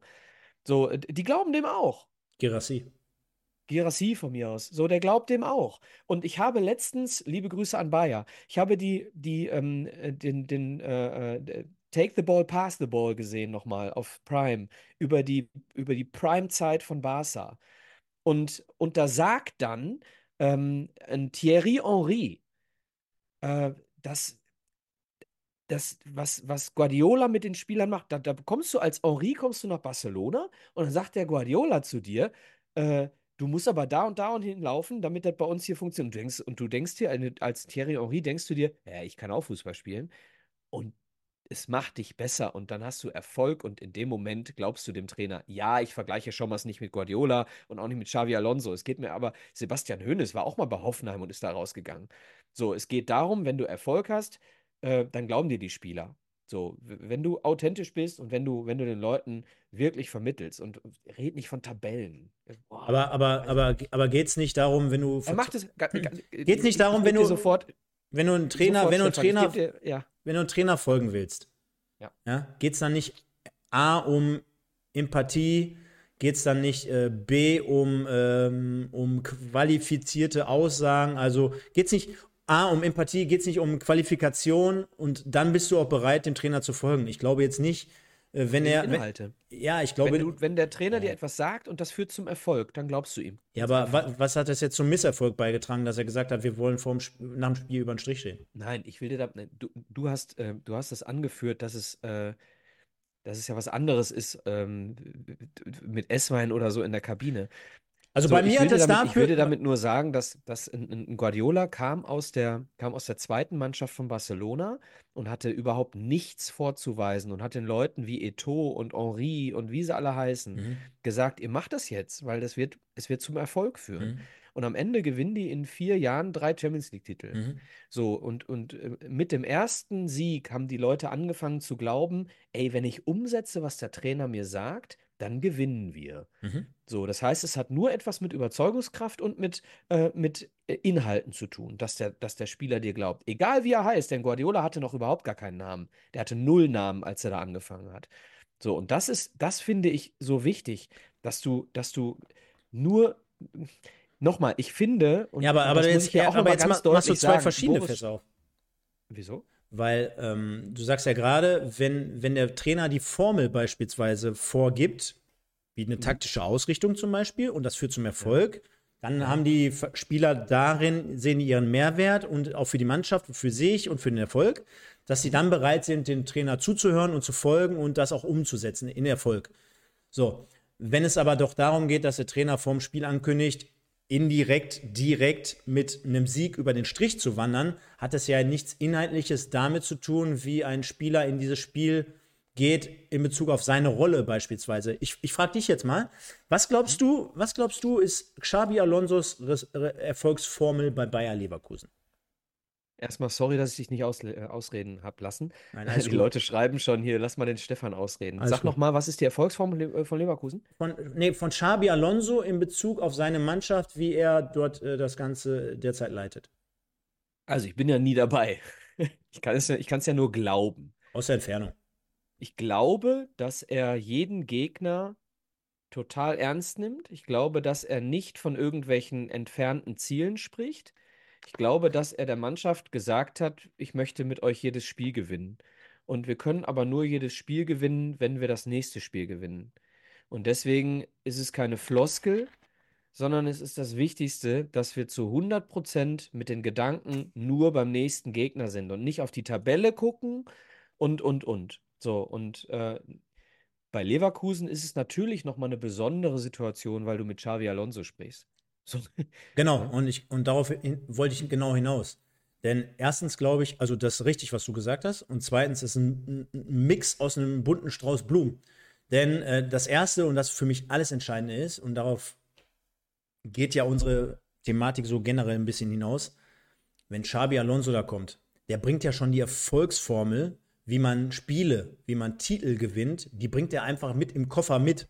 Ja, das heißt, da kommt jemand mit einer Aura, wahrscheinlich geht das Licht an, wie damals bei Franz Beckenbauer, wenn er in die Kabine kommt, und schwuppsiwupps, jeder Spieler hört erstmal zu und glaubt dem sowieso jedes Wort. Und wenn der dann noch zusätzlich auf den Trainingsplatz geht und der haut dir da 80 Meter Diagonalbälle von rechts nach links, rechts, links ja, nach rechts um die Ecke, dann äh, siehst du, dass der nicht nur, was der dir an die Tafel kritzelt, äh, irgendwie mal in irgendeinem Buch gelesen hat, sondern der weiß einfach genau, wie es geht. Ja? Und dann kommst du in diesen Flow. Lass uns das Thema mit, mit Schommers. Ja. Nochmal, du, wir haben ja, wir, wir sind ja, nochmal, wir sind wieder falsch abgebogen, dann sind wir wieder zurückgekommen. Du hast vollkommen nee, recht. Wir, wir, können ja gar nicht falsch abbiegen, weil wir reden über den MSV mit Emotionen. So, von daher alles gut. Ne?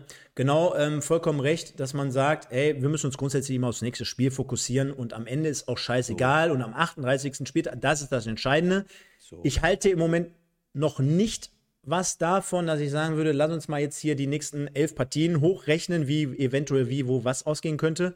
Bin ich auch kein Freund von. Ob es jetzt am Ende sechs, sieben, acht Siege noch sein müssen, keine Ahnung. Programm wird nicht leichter. Die Annette hat ja vorhin aber auch hier reingeschrieben, äh, beispielsweise Halle hat jetzt Dresden, Regensburg und Ulm vor der Brust. Ist jetzt auch nicht gerade unbedingt geil, wenn man mal ehrlich ist. Also von daher äh, wird spannend für uns. Nächstes Spiel Dortmund. Und da sage ich auch ganz ehrlich, da gehe ich sogar noch ein bisschen härter ins Gericht als du gerade.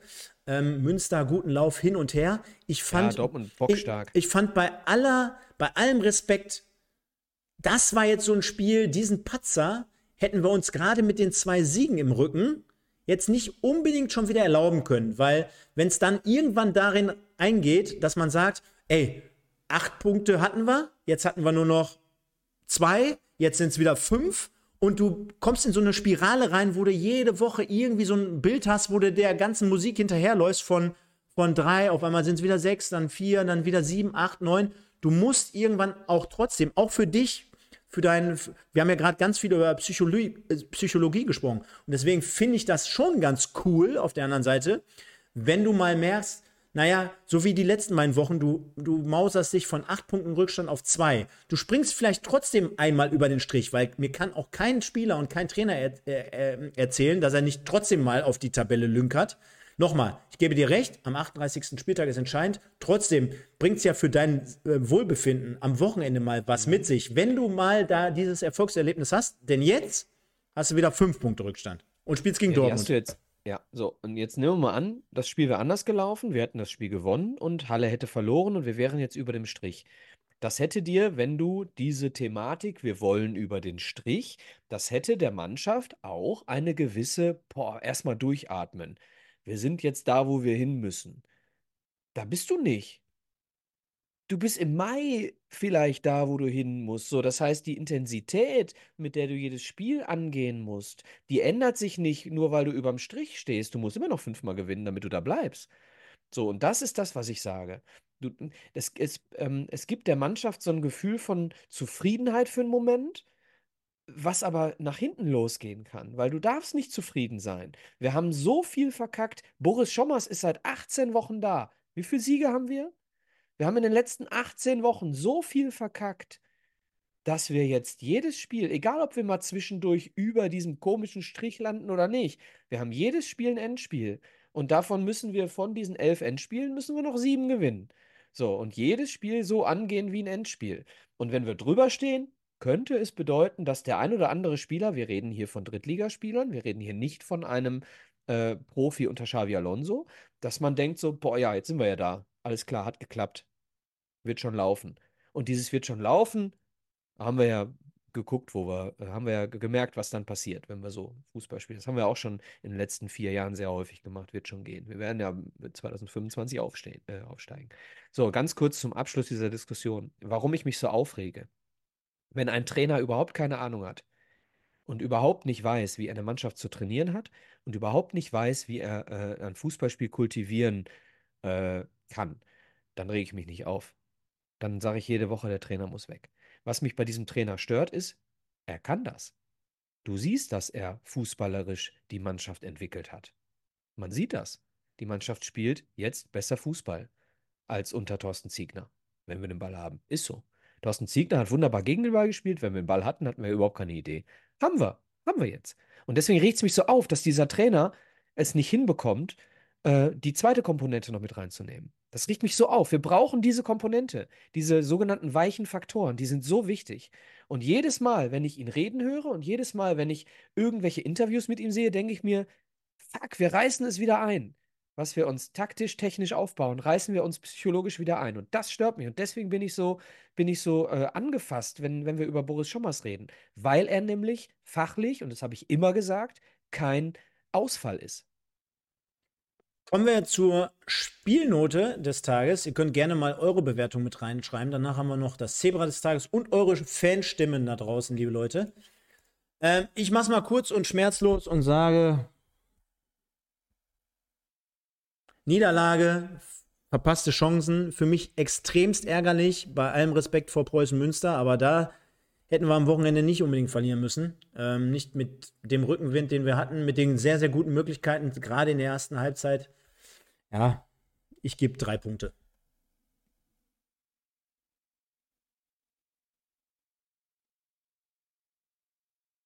Jetzt bist du stumm? Oder, oder hast du schon was gesagt? Sind wir bei dreieinhalb. Ist ja am Ende dann auch fast egal.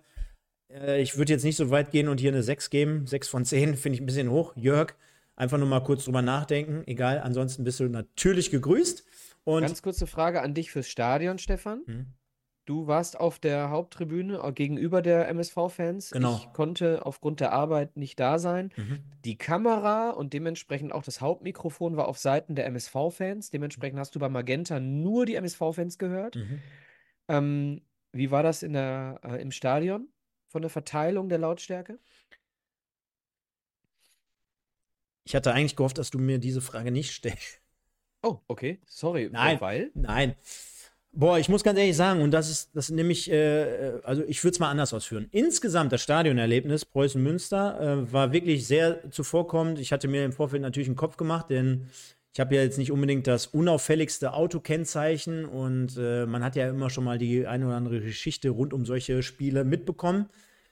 Ähm, aber angefangen wirklich vom, vom Parkeinweiser bis äh, zu den äh, Leuten vor Ort, alles super, krass, richtig gut. Support bei uns in der Ecke auch super. Ähm, der MSV-Support kam richtig gut an bei uns, weil es genau halt gegenüberliegend war. Ähm, ich weiß auch, dass viele Preußen äh, es natürlich äh, sehr, sehr kritisch sehen, wie derzeit der ja, Stand der Dinge rund um ihr Stadion ausschaut. Aber boah, ich kam nach Hause und dachte mir, alter Schwede, äh, die, die Heimfans im, im Regen in der Kurve. Dann links neben mir die Baustelle und die Baustelle, ey, wann habt ihr ja, das? Okay. Die haben das ja schon. Heimfans im Regen, du hast auch kein Dach für die Akustik, kommt auch dazu, ne? Ja, die Haupttribüne auch nicht so, also da hatte ich das Gefühl, irgendwie jetzt auch nicht so der Stimmungsmacher, sag ich mal. Dann links sehr, sehr, sehr, sehr, wenn du schon an der Ecke sitzt quasi und du hast wirklich ein Auge permanent auf die Baustelle, wo ja gar nichts dahinter ist, hinter diesem Zaun. Also lange Rede, kurzer Sinn, es war jetzt nicht unbedingt richtig geil, muss ich ganz ehrlich sagen. Stimmung war okay. Ich würde jetzt nie von der krassesten Stimmung sprechen. MSV-Support gut, aber ich habe mir auch sagen lassen, dass ähm, die Leute, die wirklich äh, auf der Gegend gerade standen, unter diesem Dach, dass sie es für extrem krass empfunden haben. So kam es leider Gottes auch nicht rüber. Ähm, nicht, weil, die, weil es nicht so war, sondern weil ich es einfach nicht so gehört habe, nicht wahrgenommen habe. Aber trotzdem äh, starker Support, auf jeden Fall. Ja, ist natürlich so ein Dach, habe ich, haben wir nicht drüber nachgedacht. Klar, die Kurve, die MSV, äh, die, die, die Preußen-Fans äh, ohne Dach, das verpufft natürlich so wie die MSV-Fans in Krefeld. Ähm, da ist es auch komplett verpufft beim Niederrhein-Pokal. Und äh, richtig geil war es halt in Ferl, so, äh, weil das Dach sehr flach war, ne? Ähm, so Bremer Brücke-like. Okay, wollte ich nur mal, nur noch mal für mich hören, ähm, weil, wie gesagt, bei Magenta nur der MSV zu hören war.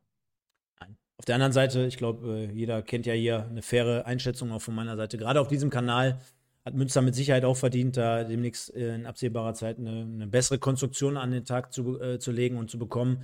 Weil also in der heutigen Zeit da noch großartig im Regen zu stehen, ich weiß, äh, die Leute um mich herum hatten genau dasselbe Thema, so nach dem Motto, ja, ist doch mal was anderes oder für ein Spiel würden wir ja auch gerne immer mal das Wedau-Stadion nehmen, so, weißt du, Nostalgie äh, schwelgend, aber wenn es dann die Realität hergibt, dass du dann wirklich bei, bei einem Grad da im Regen stehst, da hast du dann am Ende doch, doch keinen Bock drauf. Äh, Nostalgiefaktor hin oder her, ne? Von daher, naja, schauen wir mal.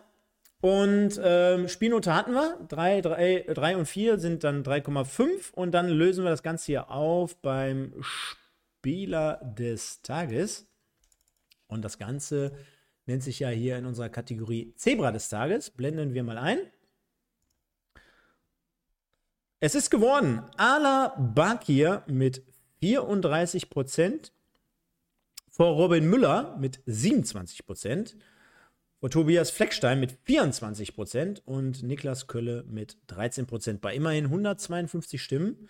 Vielen Dank fürs äh, Teilnehmen an dieser Umfrage. Zebra des Tages, Glückwunsch an Ala Bakir, der auch nachher noch zu den Fans kam. Wohlgemerkt.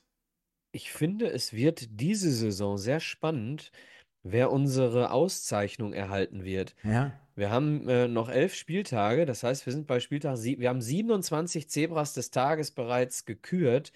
Mhm. Und ich kann dir nicht sagen, wer die meisten Stimmen hat gerade. Ja. Äh, schwierig. Äh, letztes Jahr war es einfacher mhm. mit Kaspar Janda. Da war es relativ schnell, relativ deutlich, dass äh, Kass das machen wird. Dieses Jahr sehr häufig, äh, klar, häufig Torschützen. Ne? Ich glaube, also wir haben sehr häufig, die, häufig diejenigen, die das Tor äh, gemacht haben, so wie auch jetzt, aber Alabaki hat sich äh, verdient. Ich wüsste es nicht. Wüsstest du es jetzt aus dem Kopf heraus? Ja, ich glaube Esswein, Ekene und äh, Philipp König. Einer zwischen den drei. Nein, Spaß beiseite. Äh, ganz genau weiß ich es auch nicht. Ich muss mal die Strichliste rauskramen oder unsere ähm, nicht, Leute. du weißt, so aus dem Gefühl heraus. Ja, Was würdest du ja, sagen? Kölle? Ja. Ich würde sagen, Janda hatte. Müller? Ich würde Sander. Äh, Sander, sag ich schon. Sander. ja. Ich würde äh, sagen, Janda hat aus der Hinrunde trotzdem noch einen kleinen Vorsprung. Insgesamt, er müsste es vier, fünf Mal gewesen sein. Castaneda war aber auch schon ein paar Mal. Bitter und ähm, Kölle. Die vier mhm. würde ich jetzt in die mhm. Verlosung reinwerfen vom Gefühl her. Das waren so die Spiele. Die vier. Leute. Hm? Janda, Castaneda, Bitter und Kölle. Bitte melden bei uns. Ähm, schreibt mich bei Instagram an und sagt mir schon mal, was ihr haben wollt am Ende der Saison in eurem Körbchen. Ich würde mal folgenden. Oder ob ihr einen neuen Stuhl haben wollt für einen Schreibtisch oder eine neue Autoglasscheibe. Ich, ich würde mal folgenden Deal reinwerfen. Da wir, passt auch gerade zum Bild. Der Alex ist ja eingeblendet mit Edeka Elskamp. Und äh, der fährt demnächst übrigens mit dem Fahrrad zur Nordsee, Michael, ne? Oder zur Ostsee. Was ist es nochmal? Nach, nach Bayern. Nach Bayern, fast. Dann haben wir es ja nach Bayern. Nord- oder Ostsee. Nein. Und äh, da, da äh, auch unterstützt von Edeka, ne? Ähm, ähm, da, für einen guten Zweck macht er diese Tour und es werden MSV-Spieler wohl vielleicht sogar bei der Abfahrt da sein. Oh, aus Mörs das Ganze dann. Und ähm, seid gespannt. Ich kann mir vorstellen, es muss ja nicht der gleiche Korb in der Größe sein wie beim letzten Mal. Aber bevor wir jetzt hier den, den Stift rausholen und sagen, ah, da sind wir jetzt ganz kleinlich, wir werden mal mit Edeka Elskamp sprechen. Denn wenn der MSV die Klasse halten sollte, Vielleicht hauen wir so ein Pot Bockwürstchen für die ganze Mannschaft mal rein oder irgendwie sowas. Schön mit, mit Senf und mit Ketchup, dann grillen wir da irgendwie. Oh, Bockwürstchen kann man nicht grillen, aber dann holen wir ein paar Grillwürstchen, Micha, und dann grillen wir also mit alle Mann an der Westender Straße, machen wir mal so ein Grillen fertig und trinken Bierchen nebenbei mit der Mannschaft und äh, auch das werden wir dann wieder filmen. Also wenn, wenn, wir, wir die Klasse bleiben. halten, Stefan, wenn wir die Klasse halten, dann lade ich die gesamte Mannschaft äh, hier mit dir zu mir nach Hause äh, zum Grilltag im Garten ein und äh, stifte Wagyu Beef. Ja. Das ist aber ein Wort, oder? Also dafür müsst ihr ja schon drin bleiben, liebe Leute. Kommen wir mal zu unseren Fanstimmen des Tages, denn auch dort lohnt es sich, liebe Leute, immer mal wieder äh, einen, einen, sagt schnell, ein Abo dazulassen bei. Oh, jetzt haben wir hier die Einblendung gegen Köln, da sind wir ja schon drüber. Äh, ein Abo dalassen bei äh, Instagram, denn es haben wieder einige Leute geschrieben nach der Niederlage jetzt hier in Münster am Freitagabend. Ihr merkt schon, ich muss ein bisschen überbrücken indem ich hier die Sätze ein wenig länger ziehe. Macht aber gar nichts, denn wir haben es jetzt hier gleich. Ich hoffe mal, wie immer liegt das im Archiv. Bleibt schon der Hinweis. Morgen Abend, 20 Uhr, Drittliga-Podcast, also der allgemeine Drittliga-Podcast. Ich würde mich mal ein bisschen mehr über regliche Beteiligung der MSV-Fans äh, freuen, denn mir ist schon klar, dass es natürlich hier so ein Overkill ist und nach einem ja, 3-1 in Münster möchte man nicht unbedingt noch mal eine Stunde hören. Gast steht noch nicht ganz fest. Ich kann euch aber sagen, es wird jemand sein, den ihr mit Sicherheit kennt. Also von daher gerne mal reinschauen. Wir besprechen dort montags immer jetzt ab sofort ab 20 Uhr alle Drittliga-Themen, also ein bisschen allgemeiner. Trotzdem schon mal ein bisschen Werbung an dieser Stelle. Also, jetzt haben wir sie. Der Dirk Masurat Matchball vergeben. Dann haben wir JXTN. Puh, Spiel auf Augenhöhe, trotz Unterzahl, weiter so kämpfen und wir halten die Klasse. Der Bene, Joshua Bitters, unnötige rote Karte, mehr Tradition als RB Leipzig. Okay. Tim02, die rote Karte hat uns das Genick gebrochen. Der Holländer, das war wieder bitter. Punkt, Punkt, Punkt. Super Thomas, schade, war mehr drin. Dann haben wir den Marc Kolanschik, schöne Grüße. Kompletter, unnötiger und blöder Platzverweis. Devin Hengst, die rote, hat, äh, rote Karte hat uns das Genick gebrochen. Der Sebastianko, ein Tag später und ich bin immer noch stocksauer. Dann haben wir den äh, Marco, unverdient, 11 gegen 11, hättest du da 3-0 gewonnen. MSV Christoph, guter Kampf, geile Stimmung, weiter MSV. Duisburger Blut, nicht mehr alles im Griff. Dann haben wir den Fuchs, wieder alles im Griff. Und dieser Winke-Smiley. Annette Kaminski, es war mehr drin, Chancen nutzen und du nimmst was mit. Dann haben wir den Neudorfer, vercoacht. Walter hätte für Castaneda spielen müssen. Warum wurde Pledel nicht rausgenommen? Fresh Funky 84, selbst geschlagen, wenn man aus seinen eigenen Fehlern nicht lernt. Siehe bitter. Christoph Fischel, ganz bittere Nummer. Der Paddy, die rote Karte war wieder der ausschlaggebende Punkt. Dario Brent aus dem Gästeblock, nichts erkannt. Deswegen einfach mal danke für den Podcast und eure Mühe. Auch mal. Jo, da habe ich ein Foto gesehen vom Dario. Äh, der hat halt wirklich neben dem Zaun gestanden und hat wirklich nichts gesehen. Ne? Also der hatte irgendwie bei Twitter tagelang noch gebettelt, dass irgendjemand krank wird, dass er ein Ticket kriegt. und dann kriegt er ein Ticket und der hat nichts gesehen. Chris Chiplin, äh, bitter verschenkt sechs Punkte, absolut unnötig, da zu grätschen. Dann haben wir den Kloko, totales Pechspiel, 0-2 nach fünf Minuten und du holst wahrscheinlich auswärts einen Dreier. Den Mountain, ohne rote Karte gewinnt man das Spiel. Dann Ben W47, bitter einfach nur. Äh, dann haben wir den Marco, ärgerlich, hoffe, dass MSV oben bleibt. Dann ist es leichter für uns. Ah, Essener, hat sich hier eingeschlichen, du Schlingel. Dann haben wir den Jan Fischer, typische MSV-Nummer, Klassenerhalt aber noch drin. Dann haben wir den Marco nochmal, den anderen Marco, mies gelaufen. Den Uli 1, äh, 910. Moin, SCP, Platz 5, war dann nichts mit dem Weghauen, wie der RWE-Reporter vorher gefordert hat. Dann haben wir den Meister 5612. Der MSV muss drin bleiben. Ich freue mich auf die Spiele gegen euch. Grüße aus Aachen. Ja, das wäre natürlich auch eine geile Nummer nächstes Jahr. Aachen, Mit Aachen in der dritten Liga, ja. Ja, das wäre schon geil. Tivoli kann man. Also Aachen machen. wird durchgehen. Ich habe es ja vor der Winterpause schon gesagt, dass Bocholt das nicht schafft und Aachen hochgehen wird. Ähm, und ich glaube auch, dass wir, ähm, wenn wir das richtig anstellen, auch die Klasse halten. Und zu dem Thema nochmal, Stefan, während du vorgelesen hast, hat sich der Chat so ein bisschen nochmal mit einem Grillfest befasst. Ähm, denn da werden schon Dinge äh, äh, ausgelobt. Äh, liebe Grüße, Dan Mack schreibt zum Thema Grillfest nach Klassenerhalt. Ich würde ein 50-Liter-Fass sponsern. So, ähm, vielleicht wird ja aus einer Schnapsidee tatsächlich mal ein Pottbolzer-Event. Das machen wir aber dann nicht bei mir im Garten. Das steht fest. Platz hättest du. Und hinterher kein Rasen mehr. Dann, pass auf, pass auf. Folgender Stell mir geil vor, stell mir vor, Folgender Deal, pass auf, Stefan. stell mir geil vor, wie bei so einem WM-Finale, wo man dann ja mal das Tornetz abnimmt und auch so ein Stück Rasen rausreißt, würden die Pottbolzer Fans deinen Rasen so rausschneiden. Würde ich mir geil Folgender. Deal. Folgender Deal. Wir machen ein Pottbolzer äh, Saisonabschluss-Grillfest, wenn wir die Klasse, erhal die Klasse halten, bei mir zu Hause im Garten, wenn der MSV Duisburg mir 800 Quadratmeter Rollrasen für hinterher stiftet. Oh, Ich, komm, der ist hinterher komplett im Eimer. ja, einfach mal neu, neu verlegen am nächsten Tag. Und eine Drainage brauche ich auch, aber ja, komm, jetzt, jetzt äh, schreib deinen Zettel schon mal für Weihnachten, aber nicht und hier. zwei E-Jugendtore. Ja, und, und, und, und, und ich hätte gern was ganz anderes. Egal. Nee, Spaß beiseite. Ich hätte Bock, irgendwo auf einer Wiese mit dem Bierwagen äh, den Klassenerhalt zu feiern, aber nicht bei mir zu Hause. Jetzt haben wir es hinter den Kulissen noch nicht abgesprochen. Äh, Würde ich jetzt sogar mal online hier tun, damit die Leute so vielleicht sofort auf, auf, auf Zack sind. Nächste Woche Sonntag spielen wir wieder dieses rühm- berühmt-berüchtigte äh, Sonntagabendspiel gegen Borussia Dortmund. Wieder beste Sendezeit oder beste Anschlusszeit, besser gesagt. Wie machen wir es? Mir wäre es lieber, ehrlich gesagt, wenn wir es dann auf den Montag verschieben würden, weil dann hätte ich nur einen Sendetag und dann würde ich das nicht auf äh, Montag oder Sonntag und Montag ziehen, weil wir haben gerade schon den Regionalliga-Podcast auf Montag um 20 Uhr verlegt. Dementsprechend könnten wir es genau von den Uhrzeiten so einhalten, dass wir es am Montag hintereinander wegmachen.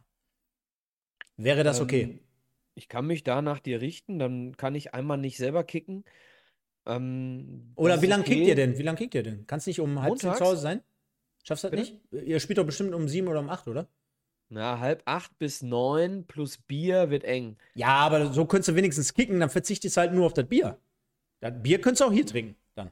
Ja, stimmt. Aber Schauen wir mal. Äh, Schauen wir Montag ist okay. Also wenn ich, ähm, im Moment plane ich noch, dass es möglich ist, äh, am Sonntagabend ins Stadion zu gehen. Das ist bei mir auch immer so ein Problem. Okay. Ähm, ich hoffe, dass ich das hinbekomme und von mir aus können wir Montag Sendung machen, habe ich kein Problem mit. Also Leute, ich hoffe, ihr geht damit ein bisschen d'accord. Seid dann dementsprechend wahrscheinlich dann am nächsten Montag aktiv dabei. Ich möchte diese äh, Situation jetzt hier an dieser Stelle nochmal nutzen, um, um mich bei euch äh, zu bedanken, denn ähm, was hier letztendlich in den letzten, ich weiß nicht, ob der eine oder andere es verfolgt, so ein bisschen äh, auf unserem Kanal hier insgesamt passiert, ist absolute Weltklasse. Und äh, man darf ja nie vergessen, woher man kommt. Und wir haben das Ganze hier mehr oder weniger mit dem MSV-Podcast gestartet. Geht jetzt im Moment bei sehr, sehr vielen Formaten steil durch die Decke. Äh, vielen Dank dafür. Ähm, fürs, fürs Supporten, fürs Kommentieren. Auch in den letzten Wochen, gerade unter unseren Podcasts, extrem viele geile Kommentare. Ja, wenn es nur der Algo ist oder wenn es nur der Kommentar für den Kommentar ist, ist auch gut, nehmen wir gerne. Ihr könnt gerne im Anschluss auch heute, wie immer, unter dieses Video mal schreiben. Vielleicht nicht nur, ah, geiler Podcast und vielen Dank dafür. Nehmen wir natürlich immer wieder gerne. Bitte auch, Ja, aber auch gerne auch was, wo wir dann persönlich antworten, ne? Ganz genau. Ihr könnt immer anderer Meinung sein. Ihr könnt schreiben, wie seht ihr den MSV, wie seht ihr rund die Situation um den Klassenerhalt, um die nötigen Punkte, die wir noch benötigen. Was erwartet uns mit Borussia Dortmund am kommenden Sonntag? Und, und, und. Es gibt ja so viele Themen. Schreibt es gerne in die Kommentare. Erst recht die Leute, die uns immer erst am nächsten Tag hören, fühlt euch angesprochen, ob bei Spotify, iTunes etc. pp. Ich kann nur sagen, richtig geil. Wir sind jetzt wahrscheinlich in der nächsten Woche bei schon dann dreieinhalbtausend Abonnenten hier auf YouTube. Das Ziel kann ich schon mal sagen. Also deswegen gerne immer mal wieder Oma, Opa, Mutter, Tante, Vater, Bruder, egal wem Bescheid sagen. Das Ziel wird sein, Ende des Jahres, und da hört ihr richtig, bei 5000 Abonnenten zu sein. Wie wir da hinkommen, werde ich euch irgendwann mal bei Bier und Wurst erklären. Also dann in der Sommerpause. Ein FC Taxi nach dem Klassenerhalt habe ich gerade Das werde ich euch dann bei 50 Litern im besoffenen Kopf dann erklären. Ganz genau. Äh, nein, Spaß beiseite. Ich möchte mich äh, wirklich nochmal recht herzlich bedanken. Das ist richtig geil, was wir hier insgesamt zusammen auf die Beine gestellt haben. Schreibt es gerne in die Kommentare. Folgt uns bei Instagram. Äh, seid am Montag beziehungsweise dabei bei der Sendung, aber erst recht am Sonntag im Stadion. Die Mannschaft braucht den Support. Wir haben gesehen, was zusammen machbar ist. Und vielleicht haben wir dann wiederum die Möglichkeit, schon am kommenden Spieltag nicht über den Strich zu rutschen, aber wieder verlorene Punkte gut zu machen, denn wir haben gerade das Programm von der Annette nochmal reingeschoben bekommen. Also für Halle wird es jetzt auch nicht unbedingt leicht und wir haben eine Möglichkeit, mit einem Heimspiel nochmal drei Punkte aufzuholen. Auch wenn es Dortmund ist, auch wenn es die letzten Jahre echt scheiße gelaufen ist, aber wir sind halt nun mal in der Situation, jetzt können wir uns die Gegner auch nicht mehr aussuchen, sondern es müssen pro Spiel drei Punkte her. Deswegen sage ich, bis Sonntag im Stadion, bis Montag im Stream. Wenn was ist, wir sehen und wir hören uns. Liebe Leute, vielen Dank für den Support. Liken, abonnieren, kommentieren. Bleibt alle gesund. Bis nächste Woche. Nur der MSV. Ciao. Ja, ich habe äh, eine Sache tatsächlich noch hinzuzufügen, denn es liegt mir am Herzen, weil es so, so mein, mein kleines Fußball-Traditionsbaby ist. Äh, ab Mittwoch ist sie draußen, die neue Wimpeltausch-Episode mit Sydney Sam, exklusiv bei uns. Mor äh, Dienstagabend spreche ich mit Sid ähm, über seine Karriere, ja, über ein aktuelles Thema, wenig über den MSV. Das heißt, wenn ihr Fragen an Sidney Sam habt, ähm, nicht so sehr bitte auf aktuelle MSV-Situationen beziehen, äh, gerne Fragen an mich schicken. Ich habe schon ein paar bekommen, die ich teilweise tatsächlich auch stellen kann und stellen werde. Also ab Mittwoch bei iTunes, Spotify und überall sonst, wo es Podcasts gibt, unser Wimpeltausch-Spezial mit Sidney Sam. Ansonsten, ja, Stefan? Ne, mach zu Ende. Sorry. Ich wollte nur Tschüss sagen. Ich wollte noch mal sagen, weil die, die Abschlussrede, dieses, äh, dieses, ähm, ja, diese Geschichte, die ich gerade noch mal angebracht habe, wir haben heute die 150. Sendung, deswegen möchte ich mich auch bei dir recht herzlich bedanken, Michael.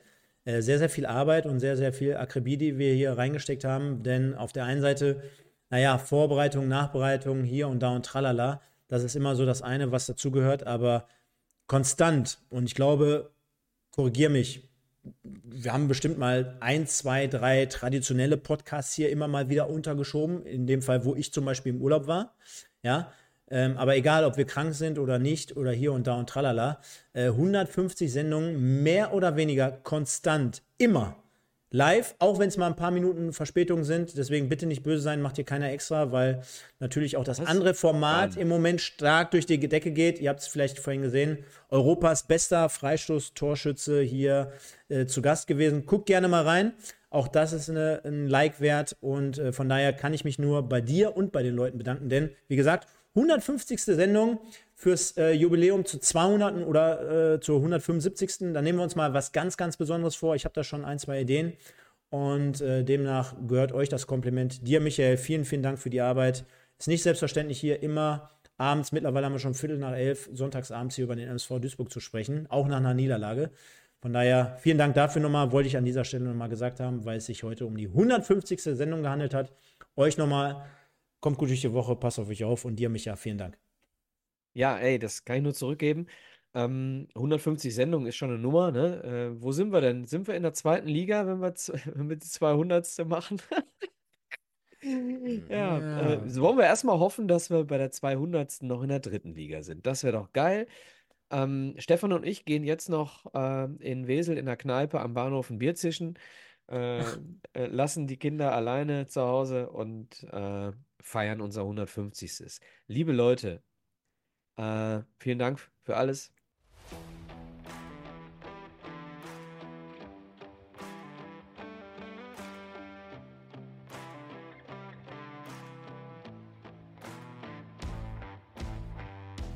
Das war 1902, dein MSV-Podcast mit Micha und Stefan. Präsentiert von Bürosysteme Lilienthal.